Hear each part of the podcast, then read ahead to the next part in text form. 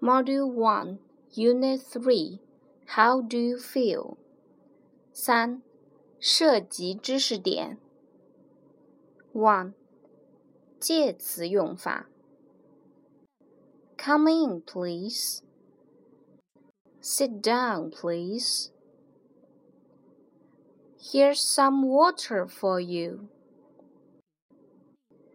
I want a cake with cream and berries and a large bottle of lemonade.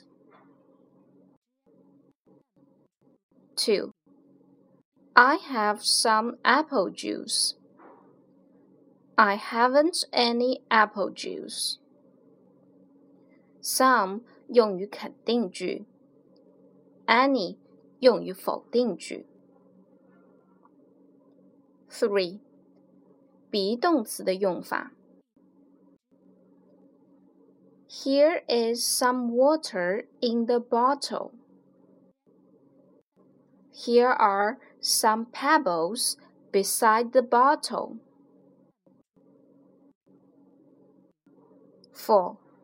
句意不变，改变句型。1.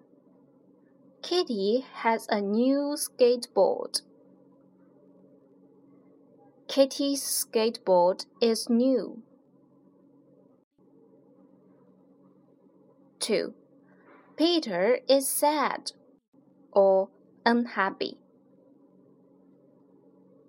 Peter isn't happy. 3. Here's some water for you. Here's your water. 4. How are you today? How do you feel today?